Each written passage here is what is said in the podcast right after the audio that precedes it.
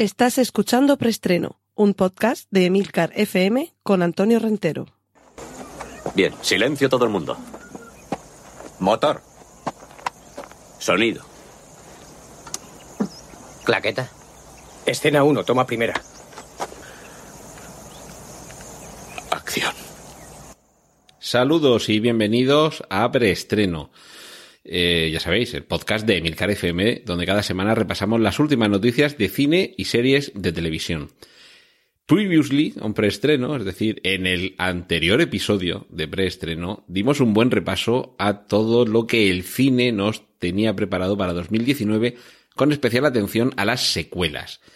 Y mencioné muy poquito de series de televisión y creo que se merecen un poquito que les dediquemos el espacio adecuado.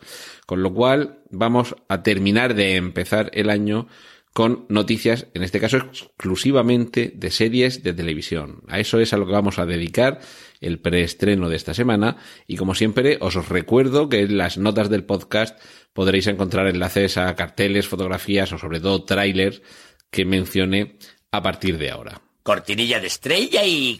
Antes que nada, antes de entrar en una somera enumeración de algunas de las series que podremos ver este año, una noticia que tiene que ver con plataformas de streaming. Ya comenzamos a tener cada vez más noticias sobre la plataforma de Apple, en este caso que apuesta por el estudio A24. Es un estudio que ha producido, por ejemplo, Moonlight o Amy, y que, mm, además esto también es un poco una curiosidad, y que evidentemente si la noticia lo hubiéramos dicho hace unos meses o dentro de unos meses no tendría esta misma gracia, pero los estudios A24 hasta ahora llevan 24 nominaciones a los premios de la Academia de Hollywood. Es decir, que no estamos hablando de nadie que, que, que sea ajeno a todo este mundo. Recordemos que Apple se supone que a final del presente año eh, sobre todo a lo largo del año, pero en cualquier caso a final de año, es cuando va a presentar su plataforma de streaming, que lo más normal es que inicialmente comience a funcionar únicamente en Estados Unidos y algún otro mercado muy concreto como pueda ser Canadá, Reino Unido, Australia, y poquito más. Es más que previsible que, como ha sucedido con otros eh, productos o servicios de Apple, sea ahí donde primero comience a funcionar. Es decir, que por lo menos hasta 2020 va a ser difícil que aquí en España y en otros países, que espero que nos estéis escuchando, sobre todo en Latinoamérica, un abrazo muy fuerte, hermanos del otro lado del charco. Ya sabéis que para estas eh, cosas siempre nos quedamos un poquito relegados, habrá que esperar. Pero bueno, la cuestión es que dentro de, de este estudio, de A24, hay algunos proyectos que seguro que van a enriquecer el catálogo que ofrezca Apple. Y además, tenemos que recordar también que Apple va a encargarse de llevar a cabo una nueva versión de aquellos cuentos asombrosos que en su momento produjo y dirigió Steven Spielberg. Eh, una serie también de Damien Chazelle, que es el, director de El primer hombre, ha sido la última película que, que ha dirigido, pero también La La Land. Todo esto mm, en torno a, la noticia de los estudios que van a colaborar con Apple. Y otros estudios que tienen también un, un acuerdo con otra plataforma son los estudios Blumhouse. Ahora hablaremos de ellos y seguro que, que habéis visto algunas de sus producciones. Básicamente, Blumhouse tiene un catálogo muy relacionado, con el cine de terror y han llegado a un acuerdo con Amazon Studios. Ya sabéis, la plataforma Amazon Prime tiene también sus contenidos propios y en este caso los, eh, los estudios Blumhouse, ya digo, muy centrados en el cine de terror, eh, tienen de momento vía libre para estrenar ocho películas de manera exclusiva a través, a través de Amazon Studios, ocho películas de terror.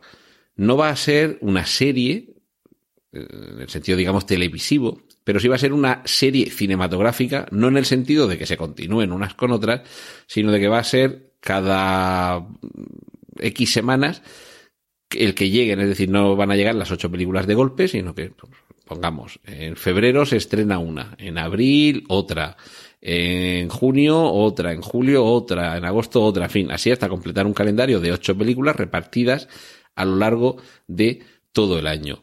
Y además, es que en el caso de, de Blumhouse debemos recordar que es casi como una nueva fórmula de llegar al cine de terror.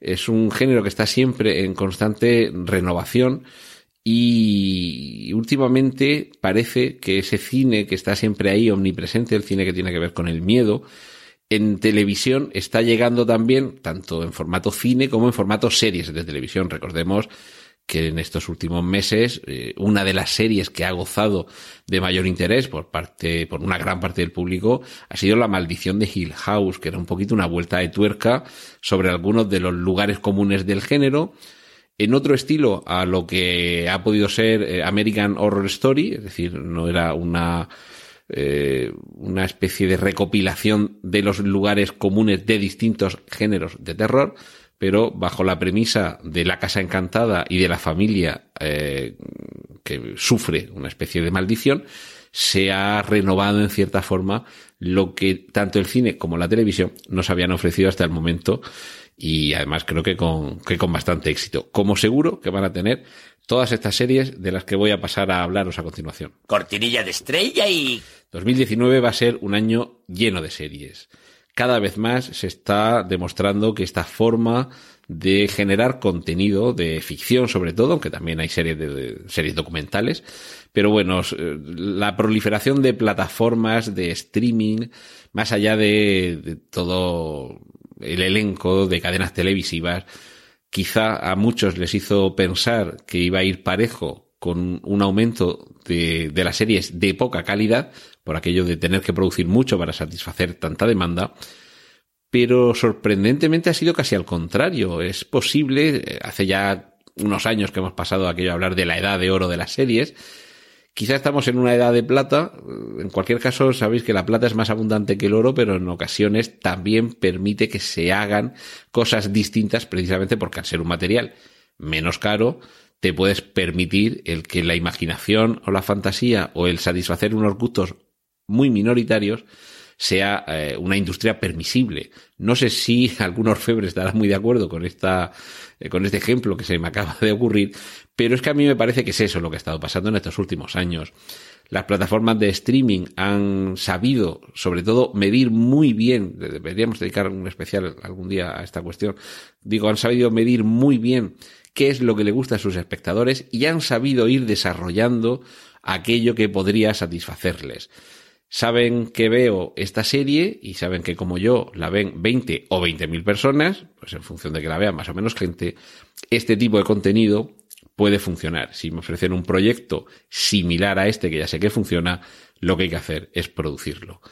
Eh, para el año 2019, y vamos a ceñirnos un poquito al mercado estadounidense, que sabéis que es la mayor industria, quitando eh, Bollywood, pero lo que nos llega aquí a Occidente, a Europa, desde luego es casi todo procedente del mercado anglosajón en general y estadounidense en particular. Pues bien, allí tienen previstos para este año en el que ya estamos, para 2019, más de 500 estrenos, es decir, no daríamos abasto. Tendríamos que ver una serie cada día y todavía nos faltaría, tendríamos que ver eh, una serie y media cada día y seguro que todavía nos quedaría alguna fuera. En 2019 va a haber series que se van a despedir. Va a ser el año en el que dejaremos de ver VIP, Homeland, Jane the Virgin y desde luego Juego de Tronos, que es una de esas series que en estos últimos años han contribuido a esta revolución que mencionaba del panorama seriéfilo y que sin duda va a ser la gran despedida del año. Pero también vamos a tener muchas series nuevas, algunas muy esperadas y algunas, desde luego, mm, posiblemente muy controvertidas. Va a ser el caso, por ejemplo, de Watchmen, que llegará en, en, la plataforma HBO.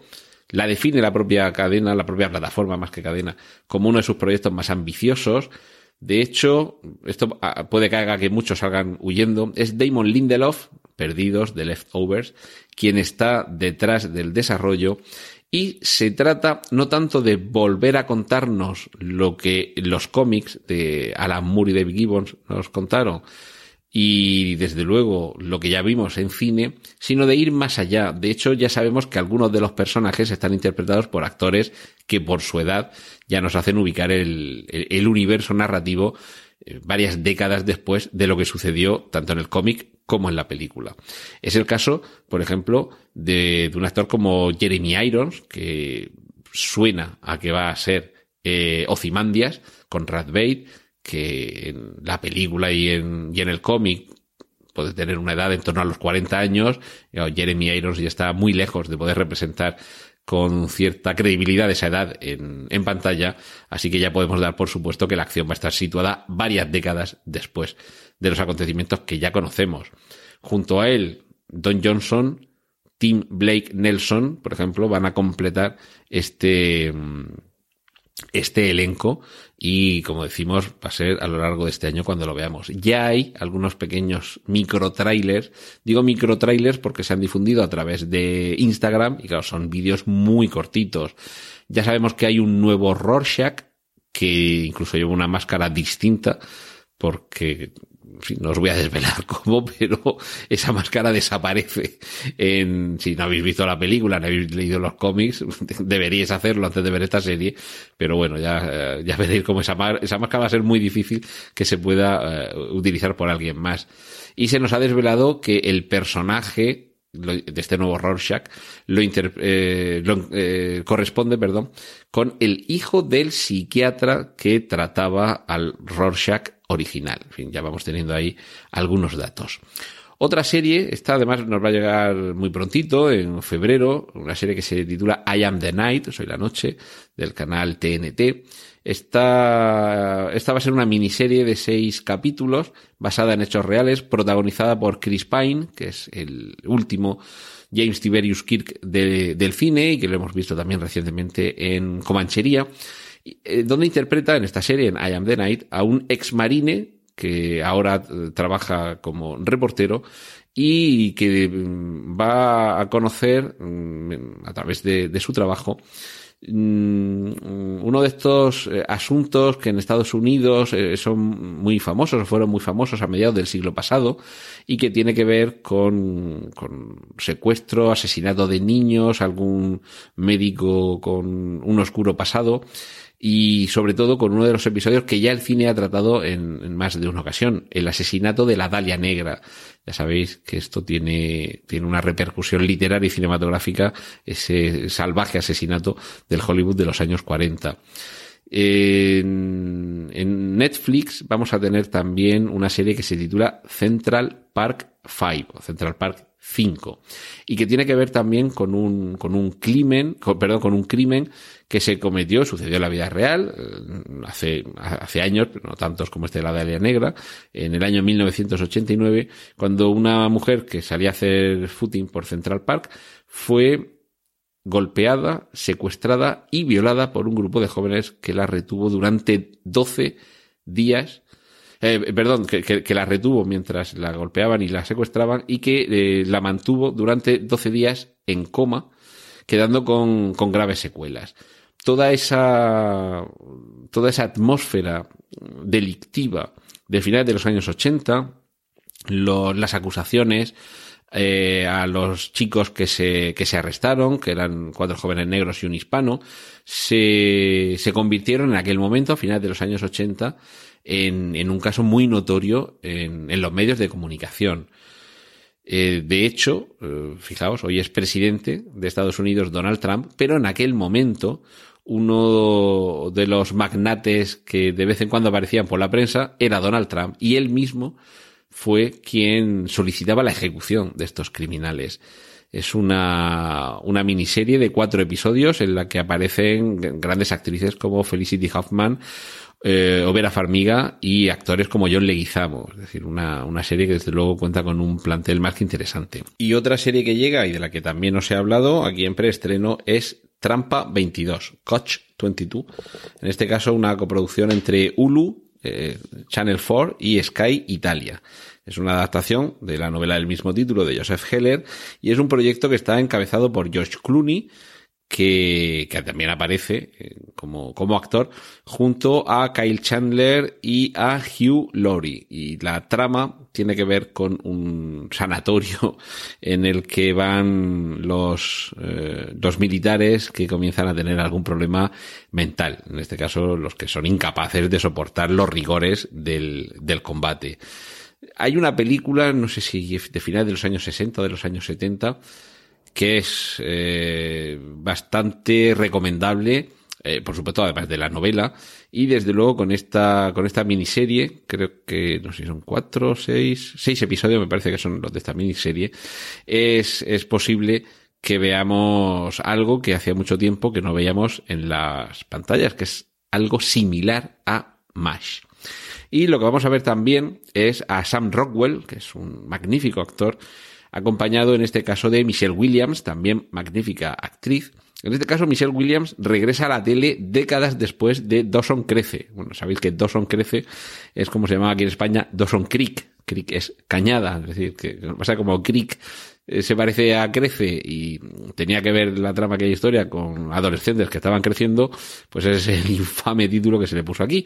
Como digo, Michelle Williams décadas después regresa a la pantalla y en este caso, para contarnos en la serie Fosse Verdon, con, con una barra inclinada en medio, la historia de la pareja artística que eh, formaban Gwen Verdon y Bob Fosse, uno de los coreógrafos más famosos del cine musical de los años 70, el cine musical y también del teatro de Broadway. Fue un auténtico revolucionario.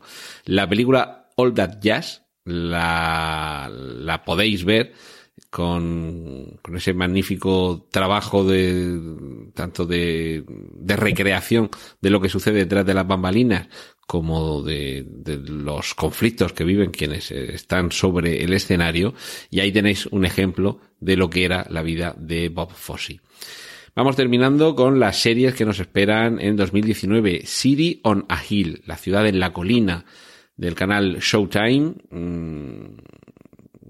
thriller policíaco ambientado en el Boston de los años 80 y 90. Ojo porque detrás de esta serie está nada menos que Ben Affleck. Recordemos que con The Town, Ciudad de Ladrones, demostró que podía ser un magnífico director de cine policíaco. En este caso, en los años 80 y 90 se trataba de reducir como fuera la criminalidad de la ciudad de Boston. Y todo esto con la alianza entre un veterano actor del FBI y eh, el fiscal del, del distrito. Aquí tenemos, entre otros, a Kevin Bacon como, como uno de los personajes protagonistas. Y vamos a, a, de momento con la última serie que tengo por aquí apuntada, series, series nuevas, como veis, Years and Years, años y años sería la, la traducción. Pero esta serie de la, de la BBC, en ella tenemos nada menos que a Rory Kinear protagonizándola.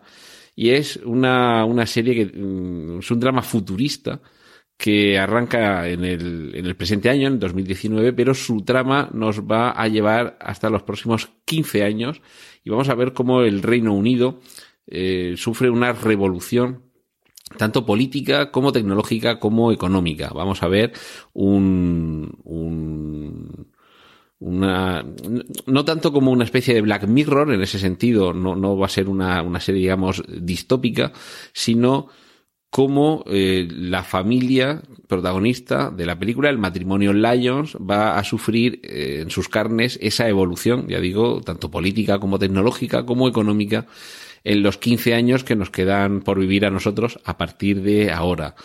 En este caso vamos a tener también, sobre todo, un personaje muy interesante, que es el de Vivienne Rock, una celebrity que va a pasar al mundo de la política y con su llegada precisamente se va a dividir la sociedad. Y esto es quizá el plato fuerte de esta serie, porque el protagonista, o la protagonista mejor dicho, va a ser Emma Thompson. Esto me parece que es el, el broche perfecto para cerrar por esta semana este preestreno dedicado en exclusiva a las series de televisión que nos llegan en los próximos 12 meses y con las que seguro que disfrutaremos, como espero que disfrutéis cuando ya la semana que viene, en el, en el tercer episodio de preestreno de este año 2019, volvamos a la tónica habitual, al reparto, al repaso, perdón, y reparto cotidiano de noticias de cine y series de televisión. Un saludo de Antonio Rentero y seguid disfrutando de este año recién estrenado. ¡Y corten!